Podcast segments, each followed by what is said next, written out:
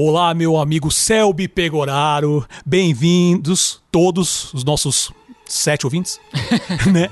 A terceira edição do Animação. Uh, o podcast sobre o mundo da animação e seus negócios. Eu sou o Paulo Martini e comigo, mais uma vez dividida bancada, Selby Pegoraro. Eu, com mais, mais uma vez, terceira edição, com muita honra, com o amigo Paulo Martini, discutindo mais assuntos quentes da animação Quentes. e seus desdobramentos econômicos, tecnológicos, Políticos. políticos e culturais. Puta, boa. Show. Lembrando, antes de mais nada, muito obrigado a todos que tenham ouvido o programa, brincadeiras à parte, muito legal. E lembrando que a animação a gente está gravando quinzenalmente, né? Direto aqui dos novos estúdios Reamping. Grandes estudos. Grandes estúdios Reamping. E para ouvir a gente, sempre, a gente está lá no Animação, a gente está lá no Spotify. Anima, só procurar por Animação, A-N-I-M-A-S-O-M. Ah, estamos no Spotify, no Apple Podcasts, no Google Podcasts, Pocket Casts, Overcast, Breaker e o Radio Public. E sempre com o nosso novo site, www.animaçãopod.com.br A-N-I-M-A-S-O-M-P-O-D.com.br Vamos direto para os assuntos, porque tem bastante coisa. Sim, Então vai. Assuntos Hoje- para 10 horas de programa. Hoje é para 10 horas e esse é só. Esse de 10 horas é só a primeira parte, ainda tem umas 20. Mas vamos lá. Disneyland e Disney World aumentam os preços das entradas dos parques. Né? Ah, esse reajuste dos tickets, na verdade, das entradas dos parques da Disneylandia, que é em Los Angeles, na Califórnia, né? E da, da Disney World, que é a de Orlando. A Disney já vem, na verdade, reajustando esses valores todos os anos. Né? E já não é também de hoje que há reclamações que os valores estão muito altos.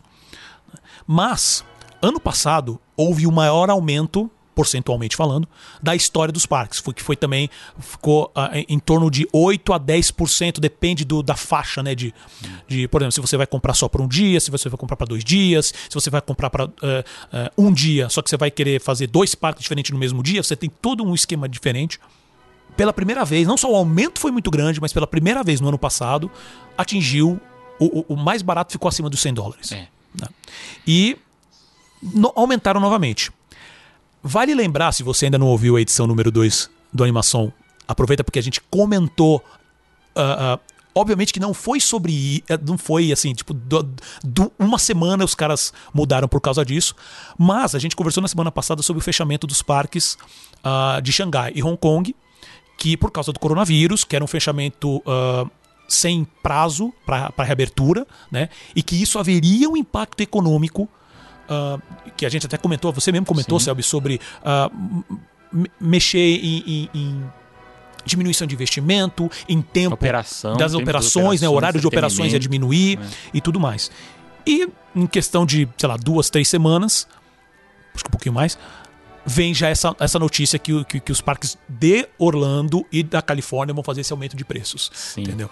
Obviamente que tem. ah, isso, novamente, isso são uma decisões financeiras de um, de um mega conglomerado que não veio por causa de quatro semanas. Né? Pelo menos eu acredito, o pouco que eu conheço, eu acredito que não foi por causa disso.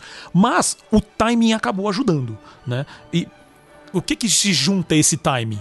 Ah, eles acabaram de entregar a última parte do, do Galaxy's Edge, que é a área de Star Wars de Orlando, que eles entregaram o Rise of the Resistance, né? Que todo mundo, todas as críticas que eu tenho ouvido, é é que eu não vi vídeo ainda, porque eu- esse eu quero ir.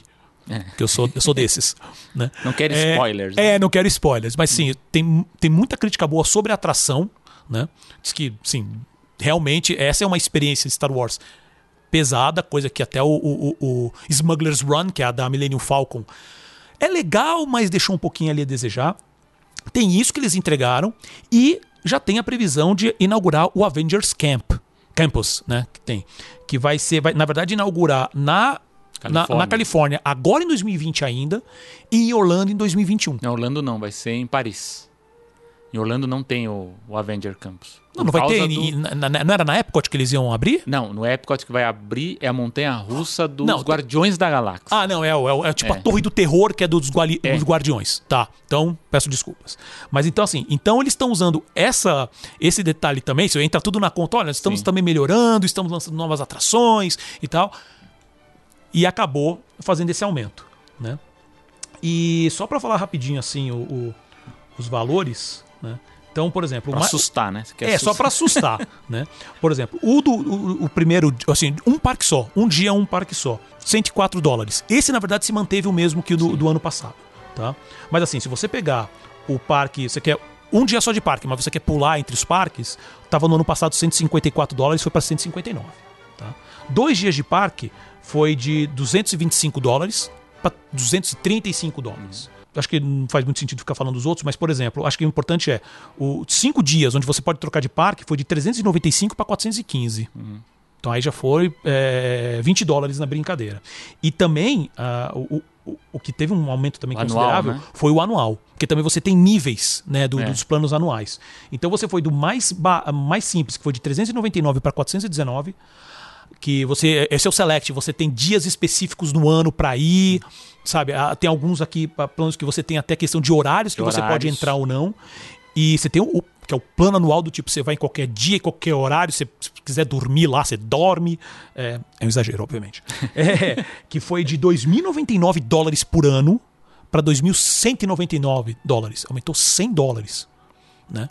Então, obviamente, já tem muito fã já tá reclamando, né? Olha, assim, pesadíssimo o aumento. Ele, esse- esses, esses reajustes eles não têm é, relação com é, situações atuais, de curto prazo do que está acontecendo hoje. Ela é uma estratégia que foi pensada ainda em 2019, no início de 2019. Ela é encabeçada pelo presidente da área dos parques, que é o, é o Bob Chapek. É, e ela foi muito baseada no seguinte: a gente tem que pensar assim, é pesado para nós brasileiros. Inclusive, Bob Iger, naquele call para os acionistas, ele cita que, por conta da situação econômica no Brasil e na Argentina, eles sabem, eles já, já, já, já é previsto que a visitação nossa vai cair nos parques, né? Você Porém- tá- desculpa, você É. está falando dessa última call que teve Sim, agora em agora, fevereiro. agora tá, no foi acho que é 4 de fevereiro. fevereiro, isso. É, só que, lógico, a gente tem que pôr isso em perspectiva, porque o número de brasileiros. Embora eu sempre brinco, o pessoal brinca assim, ah, porque eu vou pra lá, eu sempre escuto gente falando português, tá cheio de brasileiro. Sim, é verdade. Mas o público dos parques Disney, ele é 90% de americanos. Ele é público dos Estados Unidos. Esses 10% que sobram, ele é público internacional, com destaque para Inglaterra, Canadá, alguns é que o Brasil, países. é o ele Brasil- realmente é o primeiro país fora dos Estados Unidos em número de público. Não, ele nem é mais o. Ele, ele Não já é foi. Ele, hoje eu acho que ele é o quarto. Ele, Inglaterra, Canadá. Inglaterra está em primeiro. Inclusive, pouca gente sabe, mas há tickets com preços especiais para britânicos. Porque os britânicos têm, passam férias mais longas, eles costumam ficar duas semanas em média. Existe também uma coisa que muita gente que, que- que, assim fala dos parques não sabe, mas assim, a Disney, na verdade, esses preços que eu tô falando são preços ah, ah, gerais. Gerais, né? Mas é. assim, eles, eles têm milhões de tipos de pacotes diferentes se você mora na operador, Flórida. é, é, tem se você vários mora na tipos. Flórida, você tem descontos. Se você é da Inglaterra, você tem, você tem vários tipos Sim. de pacotes. Então, assim, esse aumento é um aumento genérico, obviamente que impacta também nesses, Sim. porque também é, o- os pacotes para Flórida também foram afetados, Sim. né? Da, da Inglaterra especificamente eu não vi, mas com certeza foram. Sim. Né? Não, todos aumentaram. Exato. Mas o que eu falo assim, é, você tem é, o, Brasil ele não é mais, é, ele não está mais no top 3, precisava até Eu- eu confirmar imaginava- agora eu, esse eu- ano. eu achei que estava, Não, por isso que eu comentei. não- não tá. ele já esteve numa posição muito melhor antes. É que o dólar não está ajudando. sem dúvida nenhuma. evidentemente. Sem dúvida nenhuma. É, mas assim, a Disney está investindo muito, já há alguns anos, em eventos sazonais para atrair público na baixa, nos períodos de baixa temporada. Então, é, período de março, fevereiro, março, abril, depois setembro, outubro, novembro, eram períodos relativamente calmos. Relativamente porque não existe parques vazios lá. Geralmente você Os vai encontrar Disney especificamente não. Talvez você um vai outro você encontre. É, você vai, você vai encontrar fila. É, eu já estive em mês de setembro lá com o parque relativamente tranquilo, assim, de você não ficar mais de 20 minutos numa, numa fila. Teve sorte. Mas cara. assim, isso foi há mais de cinco anos. Hoje você não consegue mais. Por quê? A Disney está investindo muito pesado nesses eventos sazonais. No Epcot que você tem os festivais. ah, uh, festivais de uh, food and Ah, wine. food and né? wine. Você tem shows que eles como chamam artistas para se apresentar no parque. Eles também têm uma coisa que eles fazem acordos com várias, vários tipos de eh, organizações para, por exemplo, você tem agora no Spring Break, que é março, as cheerleaders, então você tem campeonatos de cheerleaders, então vai todas as cheerleaders do, do- das representantes do país, elas vão para lá, então enche o parque nesse É, período. você tem em dezembro também algumas. ah, de- dezembro não, janeiro, na verdade. Você tem também alguns eventos de esporte. Então você Esporte. tem maratonas, meias maratonas, Tem 5, meia 10 quilômetros que, você- que, que os corredores passam por dentro da Sim, Disney. Eu já, eu já tive, num- numa vez que eu estive lá, tava tendo um evento gospel. Então você tinha pessoal eh, de várias igrejas lá vi- visitando, hospedados nos parques. Então a Disney ela faz esse tipo de acordo e está atraindo muita gente para os períodos de baixa temporada. Então uma, um é esse fator. O outro fator é que a Disney está investindo em eventos premium que são festas que ocorrem quando os parques fecham mais cedo, especialmente o Magic Kingdom, mas os outros também têm esse tipo de evento. Você paga um ticket que é quase o, o- mesmo preço do ticket normal, só que para passar 4, 5 horas dentro do parque, com direito a uma alimentação básica, né, um lanchinho, você tem direito, você pode pegar sorvete, isso está dentro do, do. Tá, você pode pegar de graça. Mas é o seguinte, são tickets premium mesmo. Você paga caro para ficar quatro horas. Você, obviamente, você vai ter menos fila, porque vai ter menos gente no parque. Mas assim, é, acaba ficando muito pesado, mesmo para o americano. Eu conheço gente, inclusive, que trabalha na Disney, que é, fala que, que bom, bom lembrar que famílias americanas elas estão num padrão diferente das famílias brasileiras médias, né? Porque lá o americano tem muitos filhos, costuma ter muitos filhos. Então, na Califórnia, especialmente, eu via famílias com quatro filhos, assim, a média. A média. Então, você via pai, mãe e quatro filhos. Então, é, eu conheço, por exemplo, uma, um- uma pessoa que trabalha na Disney que tem três filhos. Ele fala: Eu não consigo mais visitar o parque como eu visitava antes. Você imagina pagar ticket para cinco pessoas, ou para quatro, se for só ele e os três filhos, e mais alimentação, e mais lembrancinha, Mais estacionamento. mais estacionamento. Então, é muito pesado. Lógico que tem essa. Se você ficar três, quatro dias, o preço do ticket cai. Só que é o seguinte, mas os outros preços não caem. Então, é uma experiência muito cara. E a Disney está investindo pesadamente em novas atrações. Não é só o Galaxy Z, é o, o, O Avenger o Campus. Avenger Campus, vai abrir o Tron o ano que A vem. Russa do O Tron. Tron vai abrir um do a- Mickey agora no meio do Ah, ano o no Hollywood Railway, Studios. Railway. O Runaway Railway, que é um, Railway, é. O trava-língua trava-língua. É. E... Você tem também o elevador, o que seria o, o Torre do Terror do Guardiões da Galáxia no Epcot. É. Não, mas não vai ser a vai ser uma montanha russa. Vai ser a montanha russa do? Guardiões. Vai ser onde era o pavilhão da, do Universo da, Da- Energia. Universo da o Energia. elevador Isso, é na isso. Califórnia, que eles já Ah, abriram. Eu, eu, eu, eu tinha lido, na verdade, que eles iam pegar, na verdade, a mesma, seria a mesma ideia, a mesma estrutura e trazer, mas na verdade É, vão fazer uma não, montanha russa. É a montanha russa mesmo. Tá. Primeira, primeira montanha russa no Epcot. Então vai ser uma coisa bem legal, que é uma coisa que as pessoas estavam cobrando. E assim. E vai ter o Ratatouille também no pavilhão da França. Então é uma Ah, série de, tá. de. É assim, esses aumentos, eles visam o quê? Então, para resumir a, a história, as pessoas estão indo no parque mesmo com o preço alto. Isso é um ponto que é e- importante, então, que foi falado até no, no- no- na, na call, né? Na, na Então, apresentação é. para os investidores. O número dos parques de. de, de- de- o attendance, né? O número público do parque aumentou em 2019 quase 10%. 10%. Sabe? O estão faturamento. muito. O faturamento tá nas alturas. É, assim, o erro que aconteceu na estratégia deles, que eu acho que, por exemplo, esse aumento que teve é um aumento que já estava programado. Então acho que não tinha nem como mexer nele. Mas o que aconteceu? Eles estão reajustando duas vezes ao ano. E o que aconteceu foi o seguinte: eles abriram o Galaxy Z, só que eles não abriram como abriram outras áreas temáticas. Você abre tudo na área. Ela foi, ela foi aberta em fases. em fases. Então o que aconteceu? Quando abriu a primeira fase, que era da Millennium Falcon, muita gente não foi no parque nessa Porque época. eles esperaram abrir o Por, total. não, por duas razões. Uma porque queria esperar a outra atração abrir no final do ano para aproveitar tudo. E segundo, porque a Disney ela fez uma campanha de tal forma que muita gente não foi porque falou vai ser impossível experimentar essa atração porque o parque vai estar muito cheio. Então, melhor adiar a viagem para mais tarde. Então, assim, o Bob Iger, ele, ele tentou disfarçar muito bem, mas assim, eles sentiram o baque. Houve uma queda o ano passado, né? Que ela já foi revertida de certa forma porque a visitação aumentou depois. E ele chegou até a citar a Universal, porque a Universal, muito esperta, fez promoção na mesma época que a Disney aumentou o reajuste. Então a Universal ela teve um, um up. Eu até não, não vi os números, mas ela teve. Ela, os parques da Universal, no ano, na média, foram, foram melhores do que os da Disney. Mas assim, mas, ela, mas a Disney está abrindo novas atrações. Os, os tickets estão aumentando. Só que é o seguinte eu não sei até que ponto, e é isso que a gente vai ter que acompanhar no call, provavelmente que a gente vai ter em outubro, que é o do ano, né?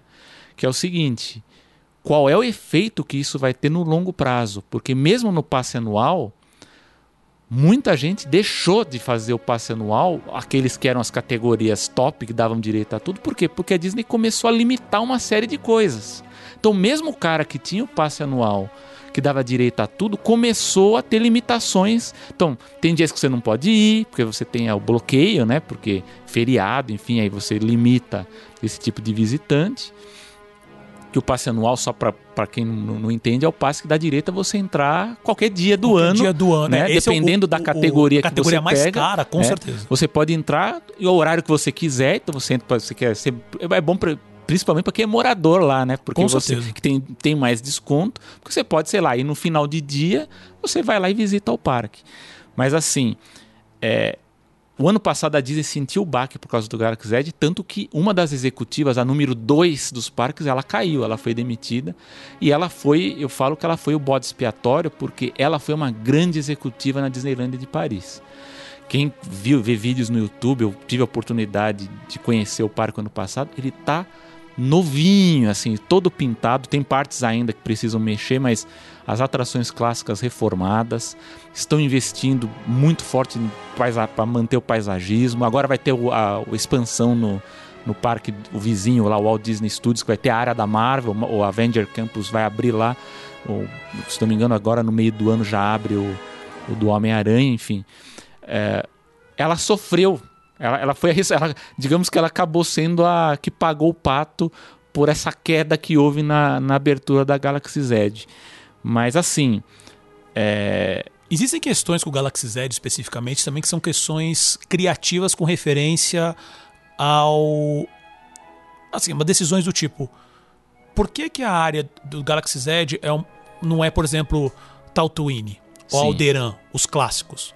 Ou então, por que, que já não é um desses planetas novos? As a... Existem algumas decisões criativas, Sim. até com referência ao próprio. Uh, as atrações tipo Smuggler's Run, que acabou alienando um pouco É. também, tanto o fã antigo quanto o fã novo. Não, e não só Sabe? isso, porque o parque Disney, ele. O que dizem que. Enfim, eu, eu acho até que a Rise of the Resistance, Resistance consertou isso. Porque aí acabou colando nessa trilogia mais nova.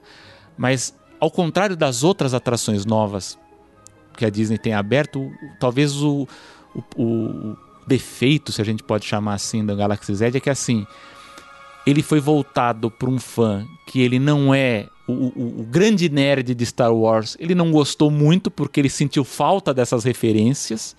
E ao mesmo tempo, a área tinha muitas referências que o fã normal, médio do parque Disney não liga muito para aquilo lá, não é o que ele espera daquela experiência. Então, eu acho que agora com a Rise of the- Resistance, eles até conseguiram dar uma equilibrada nisso. Eu conheço gente que é fã do Star Wars que não gostou da Millennium Falcon e foi e conheceu a nova atração e falou: Bom, agora sim eu me senti dentro do, do que eu conheço do que, que é Star Wars. Então tem, tem, tem isso. Agora, o que a gente tem que acompanhar com esses aumentos, que- são aumentos pesados, e, e assim, eu conversando com, com pessoas que trabalham lá com, com essa parte de turismo, elas falam que inclusive a Disney teria, vamos pôr na condicional, mas ela teria inclusive manipulado é, as vagas nos hotéis da Disney. Porque geralmente você consegue, com antecedência, reservar um quarto de hotel Disney. Você tá falando até na época do lançamento da, Galaxy, Quest, Z. né? Então, o que, Galaxy Z, então o que, que aconteceu? Aconteceu comigo. Eu tentei, eu não fui pra lá, mas acontece o seguinte: você tem, eu tentei reservar estava bloqueada as reservas para os hotéis econômicos, os moderados, tá tudo só tinha para um hotel de luxo. E assim, e o que dizia é o seguinte: estava com muita gente, mas a Disney meio que reservou esses quartos. Ela pra, criou uma escassez. É, para liberar na última hora, e isso foi sentido por quem trabalha na área de turismo. Eu posso dizer o seguinte, que eu consultei sozinho no Brasil, consultei por uma operadora, no caso foi a, Latam, e também com meu primo lá nos Estados Unidos, com amigos também, com, com, ver, se dava para ver, estava bloqueado. Então, realmente, a Disney ela, ela deu uma manipulada para ver se ela mexia um pouco, porque ela sentiu esse baque é, na época do Galaxy Z. Mas, enfim, mas eu acho que o que a gente tem que ver agora é qual o efeito que esse aumento de agora vai ter no ano porque assim, vai ter mais novidades. O ano que vem é um ano de celebração, que é os 50, 50 anos, anos, do Walt da, Disney World, Walt que é um World, ano, é. que é um ano que é uma festa que atrai, atrai muito turismo. Então eu acho que os parques estarão cheios, é. pode apostar que estarão. É, eu fui, no, eu fui agora em setembro, outubro, né, pra, pra lá, pra Orlando muitos, assim, a maioria dos parques estão com muitas reformas, muitas, muitas reformas. áreas sendo o reformadas. Epcot, principalmente. O Epcot principalmente. O Epcot e é um canteiro de obras. Um canteiro né? de obras, é, é literalmente. É verdade. Literalmente. E assim, eles estão realmente fazendo toda uma preparação para 2021. É. Sabe, eles querem, querem celebrar os 50 anos com, sabe, com só atração nova, sabe, repensado todo um processo. Existe a atração da Moana que eles estão querendo fazer no Epcot também. É. Eu acho assim, é a maior expansão da Disney desde os anos 90 ali, quando comemorou 25 anos, ali entre os 25 anos, foi 96 para 90, quando o Castelo puseram, virou bolo, né? Até o milênio, foi aquela fase dos 25 anos do Walt Disney World até a, as celebrações do milênio, que abriu o Animal Kingdom em 98. Então a gente, a gente vai ver muitas atrações agora. Talvez algumas atrações que eles anunciaram, elas podem ser adiadas a depender do que está acontecendo na China. Então, só para fechar esse assunto que você começou falando da China, que eu falei na, na edição número 2, escutem a edição número 2. Escutem a edição número 2. Porque eu falei que os efeitos do coronavírus poderiam afetar as operações de Orlando e afetaram, que a partir agora do final do mês, várias atrações do Epcot, especialmente nos pavilhões dos países, que tem os filmes né, nos países, eles, o American Adventure também, eles vão operar com uma hora a menos. Então eles vão fechar uma hora a menos e alguns pontos de alimentação, pelo que eu vi, também devem fechar. Isso é um sinal de que é uma compensação em relação a isso. Então, lógico que não são as, as, principais atrações, são atrações, digamos assim, secundárias, né? Mas assim, é um sinal de que a Disney, mesmo com toda essa lotação de parque, com ticket custando caro, que aliás, digo de novo, a gente tem que explicar assim, é, quando a gente vai explicar essa, essa questão complexa, é o seguinte: não é o ticket que mantém os parques, é um conjunto de alimentação, de brinquedo que você compra, das experiências que você paga, enfim. Mas é o seguinte: a operação é conjunta com os outros parques. Então, se você tem dois grandes resorts fechados na China, tem que vai pensar de alguma maneira. E assim, e a Disney ela tá assim, digamos, ela não vai não vai dizer que está preocupada, mas o governo chinês estava querendo tomar um, dos terrenos ali do, do, da, de Hong Kong para manter os, a quarentena de muitos chineses. Então imagina o efeito que vai dar, né? Então, assim, vamos torcer para que essa para que esse efeito ruim do vírus ele passe logo, mas assim, para quem está indo agora para esse ano para para a Flórida não deve estranhar se, se notar essas esses fechamentos de shows ou de atrações secundárias ou de mudança de horário que podem ainda pode ter acontecer mais alguns, né? Mas é efeito desse, dessa questão na China. Sem falar que, que é para morder a Disney na, na, literalmente na bunda, que a Universal tá vindo com tudo aí com o Epic Universe, é um novo parque gigantesco que eles estão levantando. Previsão, se eu não me engano, é 2024. É, eu, então, eles não têm ainda a data é, específica, mas, assim, porque tão... assim, eles estão preocupados, é uma preocupação geral, também com a economia americana. Eles estão vendo se vai ter uma recessão ou se não vai, qual é o efeito do, da China nesse tudo, porque estão em guerra comercial, claro. né? Mas uh, eu acho que deve ficar para entre 2023 e 2024, mas assim, a gente pode, num podcast futuro, discutir IPs, né, que são as ah, propriedades sim, é, intelectuais, que é, vai ser o coração é o do é, Universe. É, que é, é o coração desse projeto da Universal. Perfeito. Sérgio Moro anuncia consulta pública para flexibilizar a publicidade infantil na TV. O ministro da Justiça e Segurança Pública publicou nas redes sociais, né, no dia 9 de fevereiro, que a Senacom, a Secretaria Nacional do Consumidor, vai lançar uma consulta pública para definir as novas regras né, a respeito. Uh, segundo o ministro, a regulamentação excessiva do setor desestimulou as empresas a investirem na programação voltada a crianças e, com isso, causou quase o desaparecimento dos programas infantis na TV aberta, né, no caso. Uh, atualmente, apenas o SBT e a TV Cultura possuem grade fixa com atrações destinadas ao, ao público infantil. Né? Uh, as regras atuais proíbem estímulos a qualquer tipo de discriminação, associação de crianças e adolescentes a situações incompatíveis com a sua hipervulnerabilidade, provocação de situações de constrangimento visando o estímulo do ao, ao, consumo, ele veta a participação de crianças e adolescentes como modelos de campanhas e peças publicitárias com apelo direto ao consumo, sem falar utilizar desenhos animados para fazer a publicidade. O formulário está disponível no site vai ficar lá até dia 27 de fevereiro. Onde você puder ouvir seus podcasts, vai ter na descrição. Se você tiver interesse de ver e realmente responder as perguntas lá, uh, vai estar tá disponível o link lá para vocês.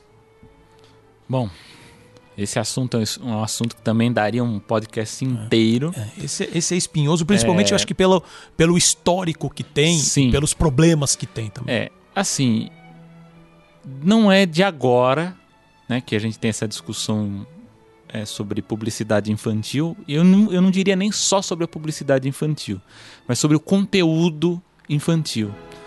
E também a outra polêmica, que é a polêmica sobre a classificação indicativa, porque, enfim, é, se a gente pega aqui, por exemplo, desenhos animados, os clássicos, se a gente pegar os, os grandes clássicos dos estúdios da, da Era de Ouro, da Disney, da Warner, da MGM, que nos anos 90 eles foram, não só nos anos 90, na verdade antes, mas aqui no Brasil especificamente, eles foram rotulados de desenhos muito violentos, né? E várias entidades ONGs, o, caso, o Instituto Alana foi um, é um dos mais fortes nessa, nessa parte, uh, eles começaram uh, a cobrar que as emissoras tirassem esses desenhos do ar. Eu cheguei a ver, eu lembro quando eu acompanhava mais a, a programação infantil na época do SBT, que eles chegaram a editar muitos desses desenhos animados. Então, Pica-Pau, desenho do Tom e Jerry, do Pernalonga, vários deles é, foram editados. É, essa foi uma, digamos assim, a primeira cruzada, né? A cruzada dos desenhos animados. Eu acho extremamente relativo porque é o seguinte, porque a gente também é aquela discussão, né? Desenho animado é produção infantil. Não é, né? Produção de desenho animado, ela se tornou um rótulo né, de, de programação infantil quando a televisão se massificou e virou a babá eletrônica, então tinha que ter programação para criança assistir. E é uma programação é, que fideliza, porque a criança que assiste aquela programação, ela fica horas assistindo. Tem essa questão. É, então essa foi uma, uma cruzada. A segunda cruzada, e eu, eu, falo assim, só para voltar, é, eu falo que é relativa essa questão da censura da programação infantil, porque assim, a criança ela não pode ver o pica-pau, mas ela assiste Game of Thrones, né? Então é, é uma coisa bem discutível, digamos assim. Eu, eu conheço concordo, vários casos. Concordo plenamente. Né? Então você tem, você deixa de ver o desenho animado porque você fala que é violento, mas ele assiste uma série de filmes, de seriados, enfim, que tem conteúdo muito mais violento, muito mais violento, até eu diria até se comparado a programa, aos filmes violentos dos anos 80, por exemplo, que uma, foi uma fase que a gente teve muitos filmes eu sou da geração, Paulo, também, que a gente assistia filmes na sessão da tarde que hoje seriam, assim, impensáveis de passar numa sessão. Eu cheguei a ver Robocop em, em, em eu programação. Vi, eu vi Robocop, acho que foi Predador. o primeiro filme que eu vi sozinho no cinema. Eu tinha nove anos. Então, e esses filmes passavam na televisão, né? Pois é. Então você vê. E às vezes não editado. Não editado, não, sem edição. Hoje, agora, a última vez que eu vi Robocop na televisão aberta, estava editado. editado. Estava editado. Perfeito. Mas eu lembro criança de ver. Então, essa é uma cruzada, digamos assim, do conteúdo do Não, desenho animado. eu posso dar um exemplo também super recente, assim, o filme da Aves de Rapina. Sim. Tá? Que é, ele é um filme considerado 18 anos. Ele realmente ele é um filme. É... Primeiro que assim, eu, eu, adorei o filme, só queria deixar isso registrado, porque eu realmente achei absurdo de bom. Uh, mas assim, ele é um filme ultra violento. Ele é um filme com muitos palavrões. Uh, só que o que, que acontece? Hoje a Arlequina é uma personagem que atinge meninas, adolescentes, mais jovens. E eu tenho certeza que tem cinema que libera entrada. Sim. Sabe? Então, Eu concordo É um contigo. Acho que, problema. acho Então, que é assim, um, um processo bem relativo. Essa né? é uma cruzada, a cruzada do conteúdo dos filmes. E a segunda cruzada é a publicidade em si, que é o foco aqui do ministro Sérgio Moro. Exatamente. É, e assim, a, a proibição, a- a- assim, digamos, os as pressões para que se modificassem a publicidade infantil, ela não é nova, ela vem, a- essas pressões ocorrem desde dessas dos desenhos animados que eu falo na década ainda de 1990, mas ela se intensificou nos últimos anos. Né? Ela segue uma tendência também internacional, porque em outros países também há essa pressão é, embora ela seja proibida mesmo em poucos países, né? Então, o que eu vi que a Noruega, a Suécia proíbem, o Canadá na província de Quebec e, e o Brasil, que de certa forma talvez seja ele, ele entre nesse quadro porque ele tem uma uma legislação, diretriz muito draconiana, digamos assim. É, o, o impacto maior dessas restrições na publicidade infantil elas ocorreram em 2016. Então, ela tem data, tem, é março de 2016. E aconteceu com uma campanha da Balduco. A Balduco era uma campanha chamada É Hora de Shrek. E ela condicionava a compra de relógios de pulso pela aquisição de um produto, que era o Gulosos que chamava. E eh, houve um processo, né, houve uma, um- uma denúncia em relação a isso, e a segunda turma do STJ, do Supremo Tribunal de Justiça, eh, decidiu que a partir dali que era ilegal o uso de qualquer publicidade eh, destinada ao público infantil. Nesse mesmo período, houve também uma regulação com os refrigerantes. Ah, então, que eles não podem eh, realizar ações de marketing e publicidade quando a audiência em questão ela for de 35% de crianças até 12 anos. Então, eles fizeram uma regulação para restringir essa questão da publicidade infantil e ela não afeta só os refrigerantes, ela afeta a água, água de coco, o suco, os É, energéticos Qualquer, qualquer produto, qualquer na coisa. verdade. né? É, e assim, o ponto aqui, lógico que, que eu vou dizer, vai dizer assim, ah, não é que eu sou a favor da publicidade infantil. Eu acho que obviamente a gente tem que ter restrições, porque é, houve uma época em que a publicidade infantil ela era muito é, literalmente descontrolada. eles- Descontrolada eles, e aplicavam nociva. todas as técnicas nociva, possíveis. Não, uma, uma que acho que vale lembrar, que é uma clássica também, a gente, muita da nossa época vai lembrar disso, que era aquela publicidade do batom. do batom. Que era literalmente uma criança repetindo durante várias vezes durante o comercial, falando compre batom. Compre batom. Era só isso, compre batom, compre batom, durante 30 segundos, durante Tinha, um minuto. não, tinha durante... uma outra que era da tesourinha do Mickey, né? Que Ah, era a é, menininha eu falando, eu tenho e você não tem. Exatamente. né? Que é uma. Então, assim, lógico que é, é necessário. Então, assim, é lógico que eh, eu não sou favorável à publicidade que condicione, o que manipule, o que faça venda casada, que foi um tipo de, de publicidade infantil muito forte, inclusive com as redes de fast food que faziam esse tipo E de. ainda fazem. e ainda fazem e de uma ainda forma fazem. É, truncada. É. É, enfim, e essa discussão. Eu fiz assim para trazer para o nosso público, bem rapidinho assim, como que isso está sendo discutido em outros países, né? Então aqui, por exemplo, na Alemanha, a lei local determina que a publicidade cujo conteúdo possa comprometer o desenvolvimento de crianças ou adolescentes para se tornarem pessoas responsáveis e socialmente competentes deverá ser transmitida separadamente do conteúdo dirigido a, a crianças ou adolescentes. Então, ele, ele separa o tipo de publicidade. Na Argentina, a famosa lei de médios, né? a lei de meios, que o Brasil tentou numa época replicar, que ela estabelece horários de veiculação da programação, é, reservando, né? ela, ela preserva a faixa das 6 da manhã às 22 horas. Então a regulamentação determina uma cota de produção destinados à infância, sendo 50% de produção argentina. Então são muito espertos, eles criaram uma cota para isso. É, nos Estados Unidos, que é uma nesse ponto é uma legislação mais liberal, ela determina um limite de 10 minutos e 30 segundos de publicidade infantil por hora nos finais de semana e limite de 12 minutos de publicidade por hora durante a semana. E é proibida a exibição de programas comerciais e de merchandising testemunhal dedicado a esse público. Lembrando que um dos grandes, o que a gente considera como desenhos clássicos na nossa geração, desenhos da década de 80, Transformers, Thundercats, Comandos em Ação, sabe? He-Man. He-Man, Jam, que era mais público feminino, mas eu sempre adorei a apresentação. É, aquilo nada mais era do que propaganda de meia hora. Propaganda. Sabe? Aquilo, todas as empresas, que assim, foi uma lei dos Estados Unidos que caiu. E aí as produtoras de brinquedos falaram assim: bom, então a gente vai fazer publicidade. Só que a publicidade era conteúdo, era, era, conteúdo. era disfarçado. É. Né? Tanto que você pode ver, a maioria do conteúdo da época, a qualidade era baixa. Sim. E eu falo, por ser fã de Transformers, era vendo hoje dá um arrepio.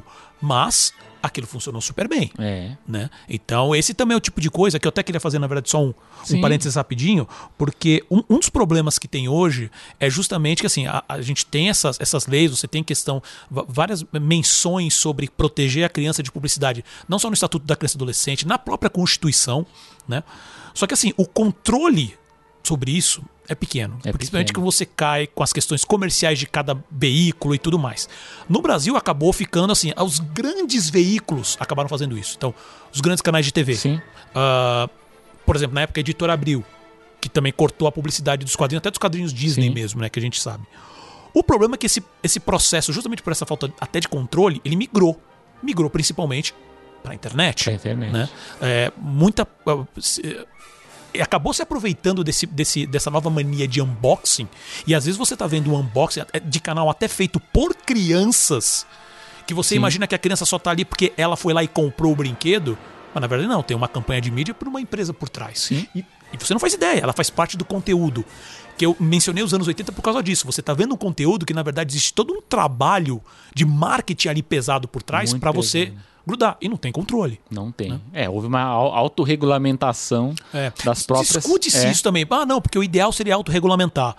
A princípio, eu concordo. Mas.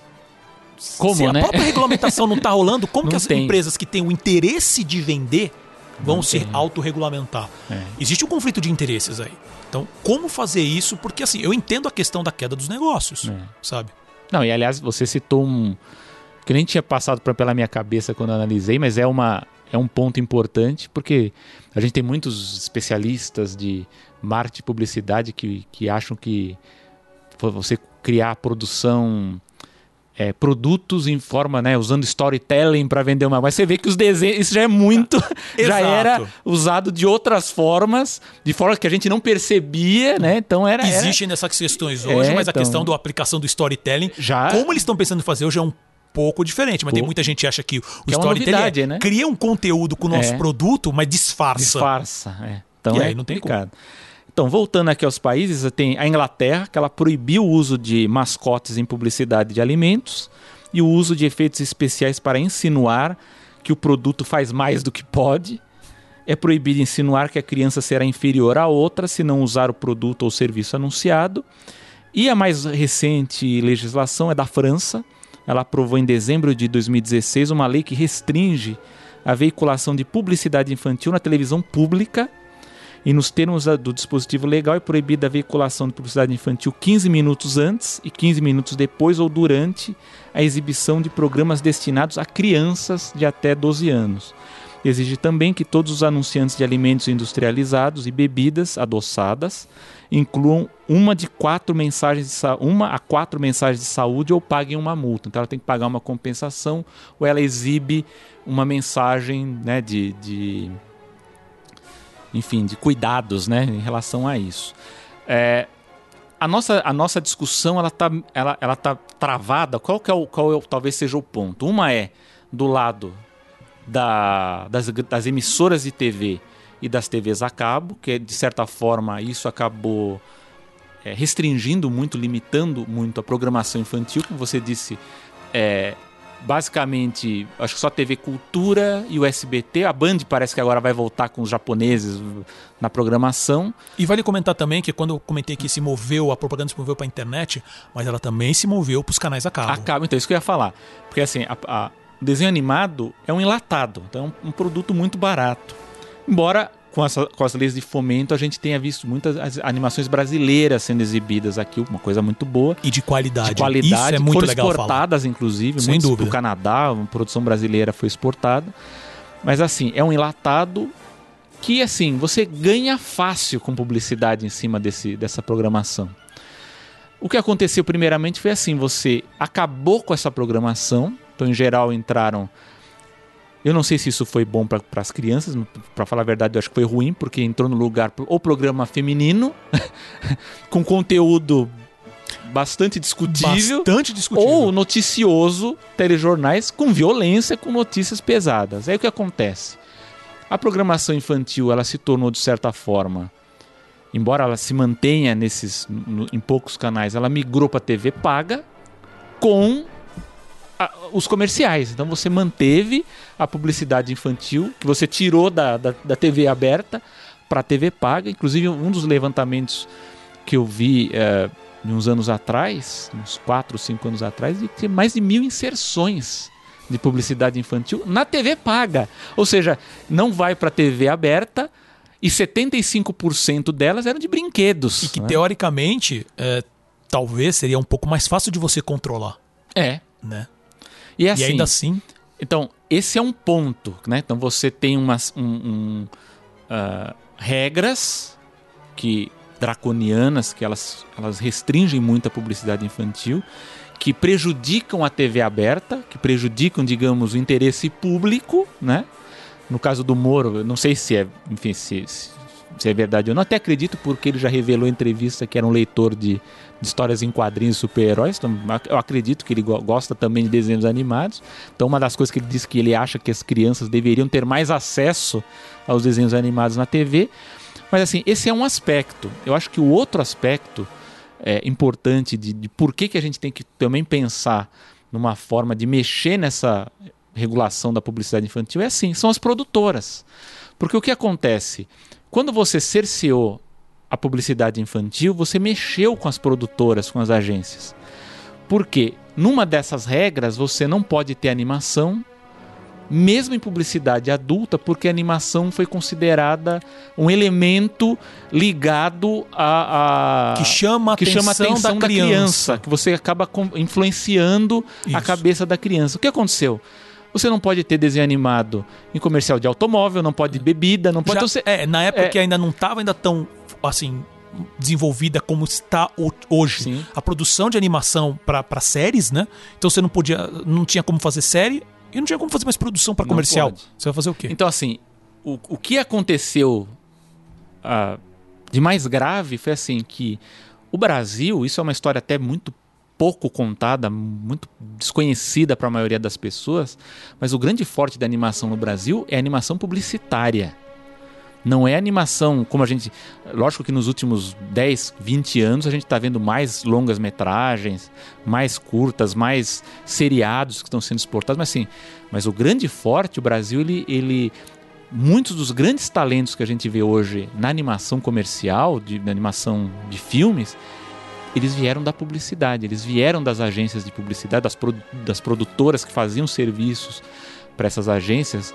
Alguns exemplos é o do Daniel Messias, né? Tem, enfim, tem, tem, tem várias produtoras Tem que o- prestavam tem, acho que serviço. Vetor Luiz- Zero Luiz mesmo. Briquet. É, o Vitor É. Zero, o Batistão. Então, é, teve o que fez o Grilo Feliz também. Esqueci o nome dele agora.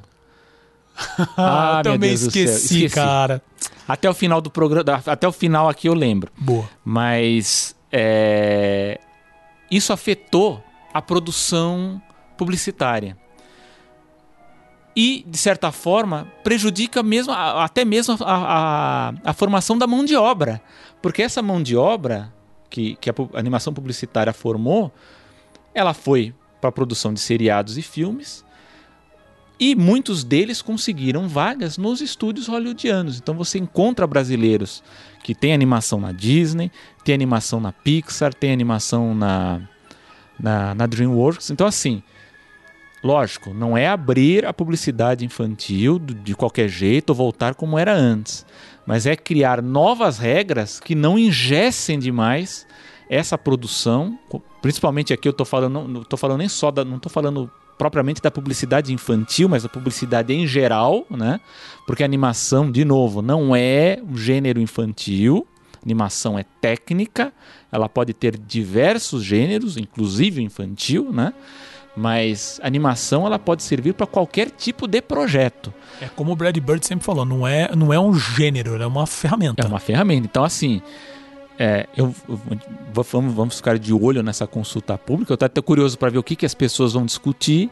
Mas assim, eu vejo com muito, muito bons olhos essa, essa rediscussão, embora eu sei que a, a, as instituições, as organizações, elas estão criticando. Mas assim, porque eu acho que é uma forma de melhorar certas coisas que estavam exageradas, talvez até trazendo uma regulamentação melhor para certos aspectos da animação, eh, da publicidade infantil que não são vistas hoje, né? E fomentar de novo a produção de animação nas agências de publicidade, porque isso caiu assim nas últimas duas décadas caiu a níveis assim absurdos, absurdos, concordo, né? Concordo. Então só um comentário, dois na verdade. Um é o Valberci Ribas. E Valberci, exatamente. Lembramos. Uma hora sai. Está aqui. Né? E a lembrança do nome. É isso aí. E como você comentou sobre a, crítica, né? Realmente, o pessoal do, do, Instituto Brasileiro de Defesa do Consumidor, né? O IDEC, a ACT Promoção de Saúde e o Instituto Alana, realmente eles foram contra, contra. Essa, esse novo processo, nessa nova coisa. E eles também lançaram um estudo que fez, eles fizeram um cálculo né? Que também esse cálculo isso pode ser questionado. Eu acho válido a gente realmente entrar muitos detalhes dele, mas segundo eles realmente se compensa a, a, essa, essa proibição, né? Que eles falam que, por exemplo, o, o investimento que seria feito em televisões, o investimento de marketing e tudo mais, que foi. É, que deixaria de ser aplicado seria de 171 bilhões. Uhum. Né? Mas eles falam que o benefício Uh, seria em torno de 248 bilhões. O que seria esse benefício? Redução em gastos com saúde, é, isso de maneira bem geral mesmo, é, melhor qualidade de vida psicológica e social e aumento de produtividade. Esse aumento de produtividade é algo estranho, porque eles estão falando assim, na verdade, a publicidade ou desenhos é, é meio perda de tempo. Sim.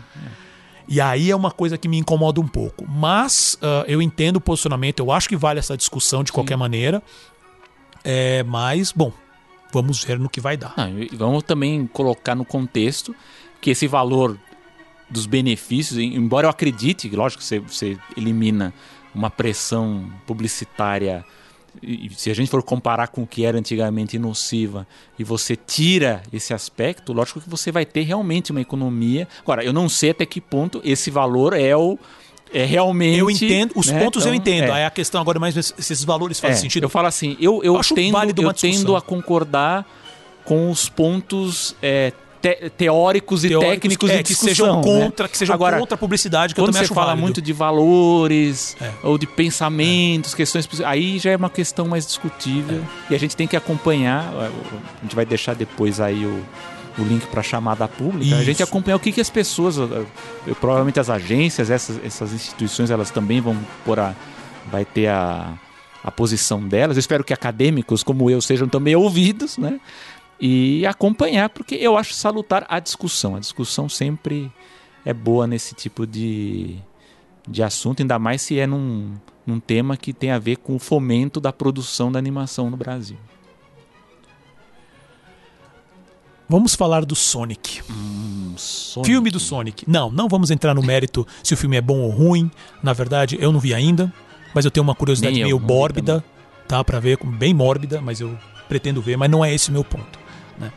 Eu acho que eh, eu queria. São três pontos, na verdade, que eu gostaria de mencionar. Primeiro que assim, o, o, o filme do Sonic se tornou a maior estreia de uma adaptação uh, de games, né? Ele faturou agora na estreia 57 milhões de dólares. É dita que a produção custou na faixa de 98 milhões. Né? Mas você tem também. É, Foi mais. São... Então. não, não, isso, isso. Então, é. falo que é 90, 98 milhões é a produção, não estou falando entrando Sim. no marketing, né? Mas também parece que logo nessa primeira semana também ele fez 41 milhões ao redor do mundo, teve muitos mercados que não abriu. Então ele é tá sendo considerado como um sucesso. Ele liderou, isso é uma coisa legal também falar. Ele liderou as bilheterias no Brasil. Ele faturou 11,6 milhões de reais. Tá? Foi um público de set, um pouquinho mais de 708, 708 mil pessoas. Bom que é um número bom público. Né? Uh, esse é o ponto pra gente entrar no assunto, porque aí tem os, os dois outros pontos. Um que o filme do Sonic uh, se tornou, assim, ele na verdade acabou uma propaganda não esperada para ele foi justamente quando no lançamento do primeiro trailer uh, o pessoal viu o desastre, literalmente um desastre que era aquele character design do personagem. Character design do personagem também não é, porque é o character design, né? O design Sim, do personagem. É o design né? do personagem. É, o desastre que era aquilo causou, porque a internet também está sempre preparada para isso, para causar, para ficar impressionada com tudo, para ficar ofendida com tudo. Uh, nesse caso eu entendo o pessoal reclamando, mas isso causou uma coisa que não se via principalmente em grandes produções.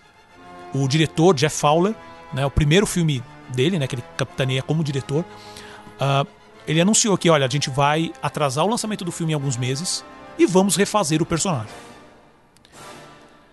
Muitos fãs, o pessoal muito comemorou, hum. né? Poxa, a gente nossas vozes foram ouvidas e tudo mais.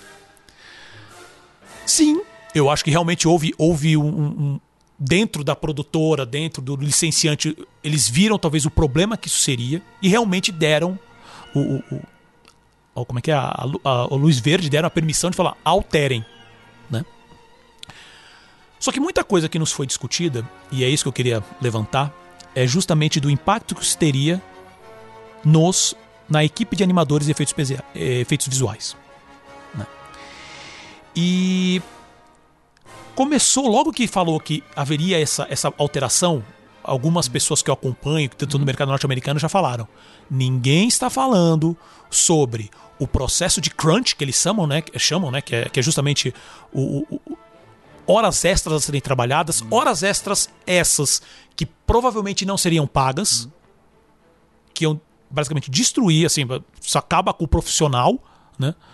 e que ninguém estava falando nada, a saúde mental e, sabe, física dos profissionais, ninguém estava falando direito. Isso, obviamente, ganhou pessoal que trabalha na área, né, que acompanha, realmente ganhou uma discussão em cima disso. Passaram-se os meses, o filme estreou. Só que um detalhe: dois meses antes do filme estrear, a produtora de efeitos visuais, que foi responsável pelo justamente por essa alteração do Sonic, do, do design do personagem do Sonic, responsável pelo filme do Rei Leão, esse novo, que é, é que é, entre aspas, live action, que de live action não tem nada. Né? E, por exemplo, chegou a ganhar Oscar pelo, pela vida de pai. É. Né? Ele encerrou as, uh, as atividades e demitiu todo mundo. Dois meses antes do filme ser lançado. E eu acho que é uma discussão bacana, porque eh, justamente que a gente fala desse. É, porque assim, isso na verdade está acontecendo na. Uh, eu estou usando agora termos nos Estados Unidos, né? Que a gente tem um pouco mais de informação. Uh, e eu pretendo voltar, a gente pretende voltar a falar sobre isso em podcasts mais para frente, até quem sabe chamando profissionais da área para discutir essa situação. Lá a situação está bem complicada nos Estados Unidos. Esse, esse, esse crunch, esse, esse, festival de, de, de, de, sei lá, 60 horas por semana, 80 horas por semana, sabe? As, as leis trabalhistas nos Estados Unidos, uh, e eu falo dos Estados Unidos, mas também tem, tem muito trabalho que é é, terceirizado principalmente para Índia, é, países da sabe, Ásia, países da Ásia, né? É, que lá também você tem uma, uma, uma, os Estados Unidos é terrível, a lei trabalhista dos Estados Unidos, para dizer que não é terrível é porque quase não tem, né? É, e, e, nos outros países também é um processo muito complicado. É, você tem histórias e mais histórias sobre isso. Só que esse processo não é um processo recente. Essa história do Sonic está estourando agora, uma história que eu já venho lendo há anos. E parece que não está mudando. Sem falar também que há uma pressão e há uma força dos estúdios cada vez maior para que o budget para os efeitos especiais diminuam. Sim. Cada vez mais. E, e, eles procuram sempre inovação, procuram os melhores profissionais, mas cada vez pagando menos. Isso está esmagando os profissionais e muitos filmes que você vê e, e, eu acho muito legal, não sei se o Selby quer comentar sobre isso, mas que ele foi ele que na verdade me lembrou disso, que é a questão do Cats próprio filme Sim. do Cats, que é efeito especial do primeiro ao último frame, né? E todo mundo quer ver, né? Quem é cinéfilo quer ver porque virou cult já. Curiosidade mórbida, é. é o que eu sempre falo. Mas assim, o Cats especificamente é uma questão muito bacana de levantar, porque ele foi para os cinemas com efeitos não finalizados. Isso que foi o pior ainda, que, que a própria Universal chegou a emitir uma carta para as redes de cinema nos Estados Unidos, porque para cá, uh, até onde eu sei, porque eu acabei perdendo no cinema, ele já veio com a versão final, Né? Mas nos Estados Unidos, a Universal postou, tipo, foi uma semana, uma semana e meia depois, eles mandaram uma nova versão. Então, mesmo com o filme nos cinemas, as equipes continuaram trabalhando. Por, o Cats ele tem também outros problemas envolvidos. No, no, nos, é, eu não quero entrar nos detalhes do Cats, mas é o mesmo ponto. Você tem equipes que estão trabalhando com, com um processo que precisam de tempo, precisam de um, de um, de um controle, sabe, de uma programação.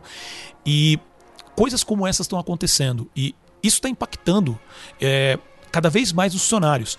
E levando tudo isso, por, principalmente porque semana. Essa semana aqui, na verdade, saiu o, o, a, uma, uma artista de storyboard da Disney. Tô procurando o nome dela aqui que eu não tô achando, eu anotei e não lembro. Ah, droga.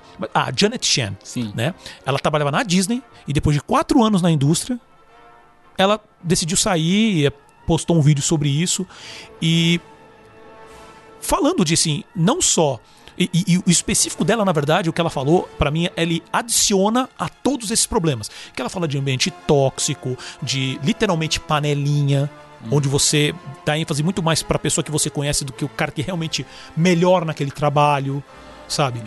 Vários problemas que, novamente, não é, não é a primeira história que sai sobre isso. É mais uma e vai continuar saindo. Obviamente que teve pessoas que vieram falar que, olha, uh, vieram fazer um, um, uma réplica, uma, uma contra né, a, a, opinião dela, falando: olha, eu acho que você teve um azar, eu acho que isso acontece, mas não é tudo assim. Da maneira que você falou, é tudo assim.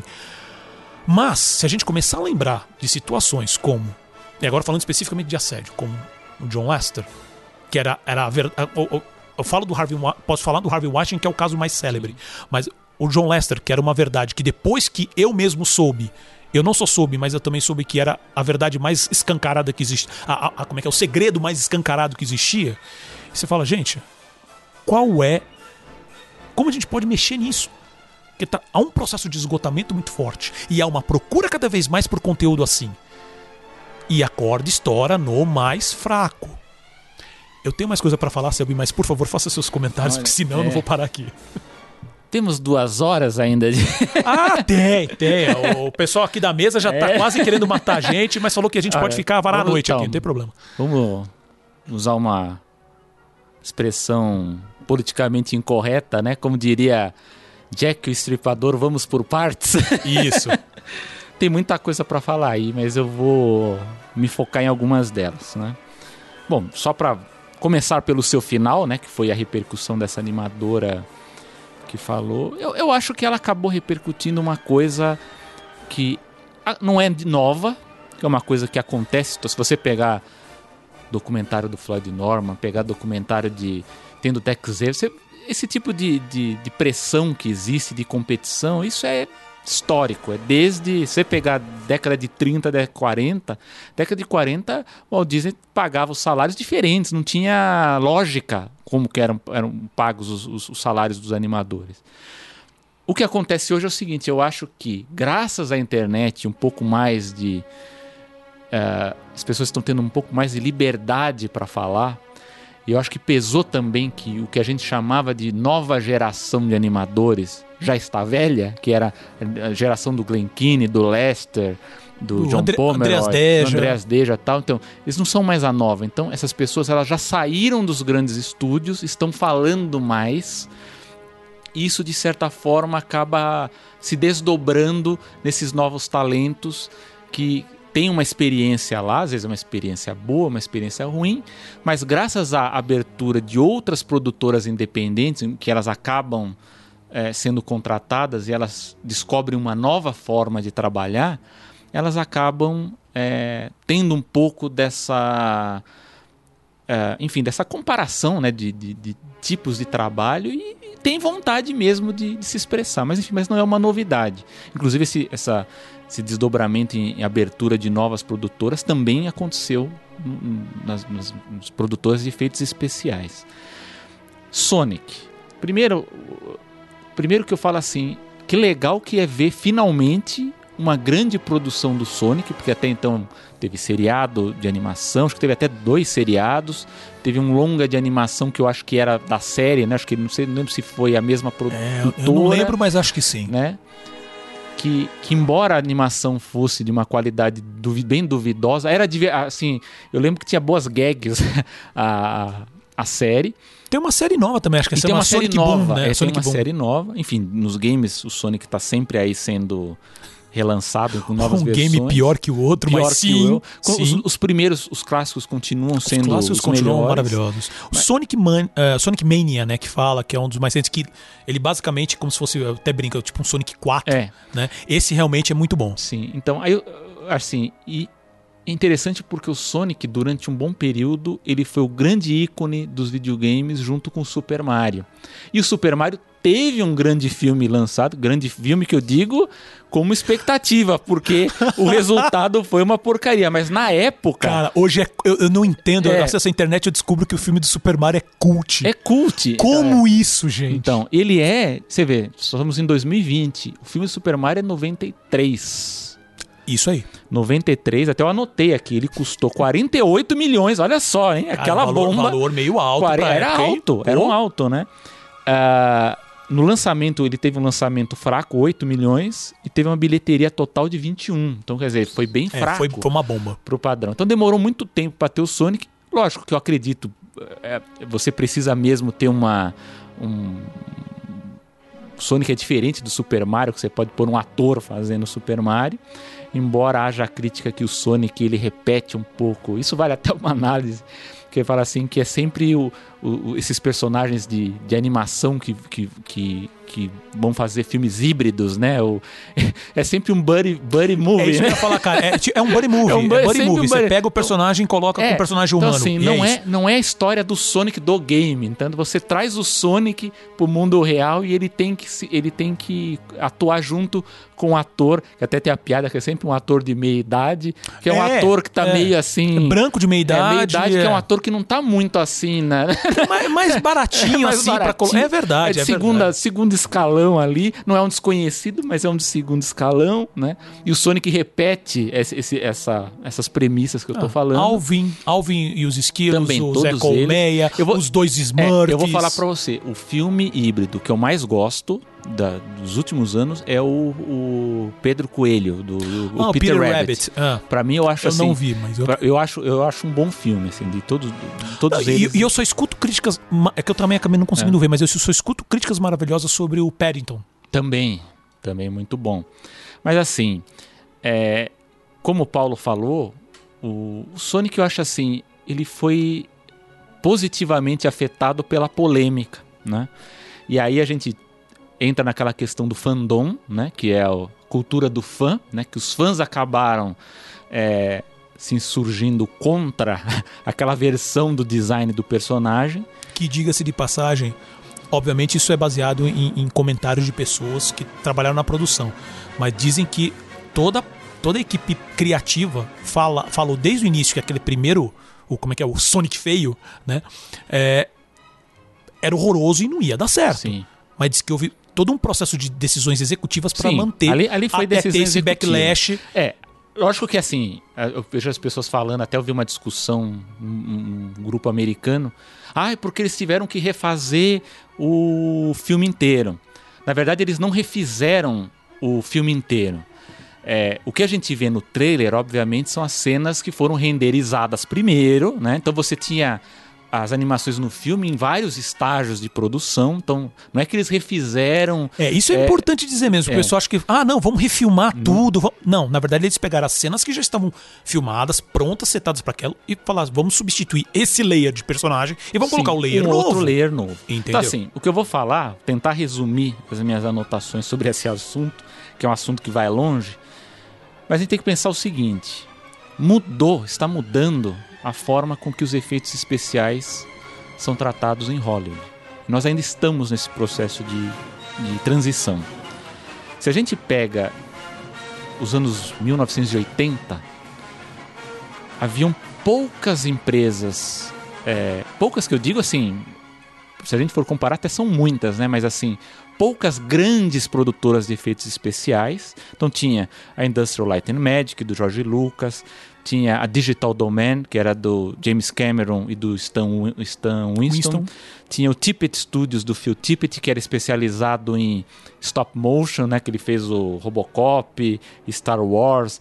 Ele, ele sentiu o baque no Jurassic Park, né? Ali que ele viu que stop motion ia sofrer, né? Um problema. A, a, a Veta Digital Não, do, Veta do, do, do, Peter Jackson. Peter Jackson, que ainda né? tem hoje, né? E você também tinha as produtoras secundárias que, que produziam cenas para esses filmes, que é o caso da própria Pixar. A Pixar renderizou é, cenas de efeitos. Mais, talvez o mais clássico é a cena do vitral do Enigma da Pirâmide, né? Do, do Sherlock, Isso, Young Sherlock um ótimo Holmes. Exemplo. Que a Pixar fez, é um dos primeiros trabalhos da Pixar em, em, em filmes live action. E um outro exemplo é a Pacific Data Images. A PDI, que também PDI. Era, era especializada em comerciais, passou a trabalhar também nesse, nessa parte de renderização de efeitos e depois foi adquirida no ano 2000 pela DreamWorks. E tá? hoje é conhecida como a DreamWorks Animation. Animation. Então, basicamente, o que a gente vê hoje de animação, ela surgiu lá atrás com a PDI. É, o que a gente pode, assim, a gente tem pouco tempo para discutir, mas assim, naquela época nós tínhamos os filmes que precisavam de efeitos especiais, mas os efeitos digitais, eles ocupavam poucas cenas. Então você tinha um grande esforço para poucas cenas. E essas cenas eram assim. É, ou você usava efeitos óticos ou você combinava com stop motion. O Jurassic Park talvez seja um, um, um, melhor exemplo porque ele combina várias técnicas. Então a gente vê o Jurassic Park e acha que é tudo digital e na verdade pouca coisa ali é realmente digital. Ali você tem animatrônico, você tem vários tipos de, de técnicas, trucagens de, trucagens de câmera. Então assim, o que aconteceu foi que nós tivemos, como Paulo já falou, pulverização, terceirização né, de produção de efeitos, uh, inclusive contratando empresas na Ásia, por causa exatamente de questões de trabalho. A gente tem, por conta da, dos grandes estúdios, a necessidade de um excesso de cenas com efeitos especiais que não são necessários. Você poderia fazer aquelas cenas sem os efeitos, porque às vezes é um detalhe, uma roupa, você não precisava ser digital, poderia ser feito de uma outra forma, mas é, é feito. Hoje você vê muita coisa que você não imagina que seja efeitos visuais. É. Você, assim, um prédio pegando fogo. Fala, tudo bem, você deve ter preparado alguma coisa, então, uma troca. É tudo digital. É digital. E você não faz ideia, porque realmente os efeitos também estão numa qualidade, só que isso daí tem um impacto de, de um filme que teria, sei lá, algumas cenas, você tem um, praticamente o um filme inteiro é. para arrumar iluminação. É, e eu vou mais longe. E outras coisas. Você vê defeitos especiais. Então você vê, por é, exemplo, outra coisa. você pega, sei qual do Jurassic Park, se era o 3 ou 4, você vê que o, que o bicho tá leve ali, ele não tem o peso dele não está certo. E você vê isso em filmes que tem que mexem com criaturas ou com veículos pesados que são feitos digitalmente, você vê que tem alguma coisa errada ali, parece que está flutuando, né? Esse é um problema de efeitos digitais. Uh, alterações de pós-produção, como você falou, que aconteceu com o, o, Sonic e o Cats, a má decisão dos produtores e do, dos diretores. Isso, de certa forma, uh, está levando os grandes estúdios, no caso da Disney, a resgatar os efeitos práticos. Né? Então, você tem uma junção de digital com efeitos práticos. Uh, e um assim, pensar qual é a necessidade. Se a gente pegar, vamos pegar um filme novo agora que é o Call of the Wild, que é o primeiro filme da 20th Century Studios da com 20th Harrison Century Ford. Studios. Que está sendo muito criticado porque você vê que o cachorro em muitas cenas ele é, é em CGI, ele é computadorizado, Talvez, eu acredito, para tentar evitar polêmica do que aconteceu com quatro vidas, quatro vidas de é. cachorro, porque é. estressou o cachorro, é, colocou né, o cachorro em situação, torturou que... o é, cachorro, enfim. Então, eu acho que eu não, eu não sei quais os tipos de cena que ele aparece, mas pelo trailer a gente vê que é digital e, digamos assim, não está muito bem feito, não está muito real, mas. Uh, e é o que o Paulo falou: você tem um excesso de carga de trabalho equipes reduzidas, porque essas produtoras, você por conta da necessidade de muitas cenas, você abre mais produtoras com equipes menores. Quanto maior com... a produção, na verdade, você dilui você muito dilui efeitos. Em vários, eu acho que é. o, o, Vingadores, os, os últimos filmes da Marvel, mas principalmente o, o Guerra Infinita é, e, o, e, o, Ultimato, nossa, você vê a, a, lista de créditos, é estúdio não sei o quê, estúdio muitos, não sei, tem muitos estúdios. Com orçamentos restritos e o faturamento dessas produtoras não não responde, então você, você não ganha e acaba quebrando essas produtoras. Então, assim, é um grande problema. Para resumir, eu, eu, eu, citei esses problemas assim para, enfim, jogar no ar um pouco dessas, desses problemas. Mas, assim, nós estamos num período de transição em que os estúdios vão ter que repensar como é que trabalham esses efeitos, efeitos especiais, efeitos visuais, enfim, para que o sistema funcione, para que o mercado de produção de efeitos funcione de uma maneira adequada e humana, né? Para que essas pessoas também né, possam é... fazer um, um, um, produto bom, né? Essa, essa é a parte, na verdade, eu, eu, quis lançar essa discussão, que é essa justamente a parte que me, que me incomoda mais hoje, é justamente essa parte humana, né? Porque, e, e novamente, isso eu vou mencionar um assunto aqui que, que ele, putz, só ele acho que dá para gerar um programa só sobre ele, né? que é justamente a questão do, do, de como os estúdios hoje, e eu uso a Disney como referência, mas não estou usando só, não são só eles não, tá? Não são, uh, os lucros estão cada vez maiores, enquanto há uma pressão violenta em cima da parte mais, mais fraca, que são justamente serviços terceirizados. E eu não sei até onde esse sistema se mantém. É onde você vê pessoas assim, pessoas muito boas que estão desistindo do mercado, sabe? Ou, ou, então pessoas que, que realmente falam assim, não, eu quero ficar aqui, mas tem que aguentar ambiente tóxico, baixo valor e o, que eu queria mencionar agora é justamente essa questão do baixo valor. Que eu queria, como eu te falei, esse assunto específico, dá pra fazer um podcast só sobre ele, porque é um assunto que mal foi comentado, Sim. eu mal li coisa disso no Brasil. Que é o, a questão dos cartéis é. que aconteceu nos Estados Unidos com os estúdios de animação. Onde foi, houve julgamento, foi identificado que o cabeça dessa questão era o Ed Catmull, que é o, o, o assim, a pessoa, vamos dizer assim, ele é hoje eu não lembro do cargo dele específico é na Pixar. Acho que é o presidente da, da Pixar da hoje. Disney da Pixar, da, acho que é dos dois agora. Ele era da parte operacional, não Isso, da parte exato, criativa. Tá.